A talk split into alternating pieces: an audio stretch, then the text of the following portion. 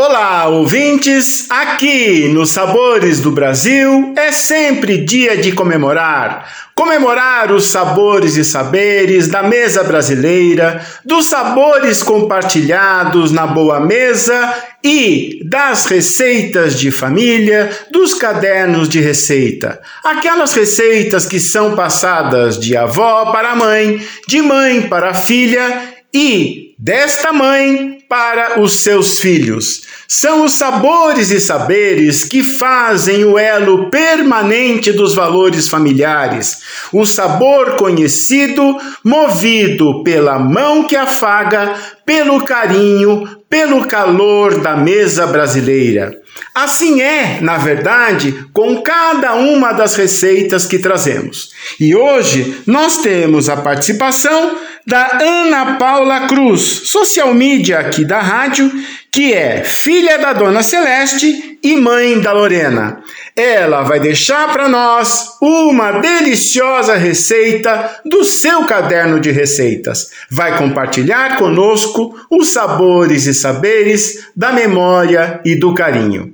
É isso. Espero vocês no portal a12.com barra Sabores do Brasil. A receita de rocambole, ela eu aprendi a fazer com a minha mãe. Eu lembro do dia exato quando a minha mãe me ensinou.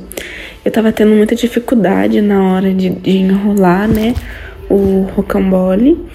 E ela lá me incentivando como fosse uma grande coisa.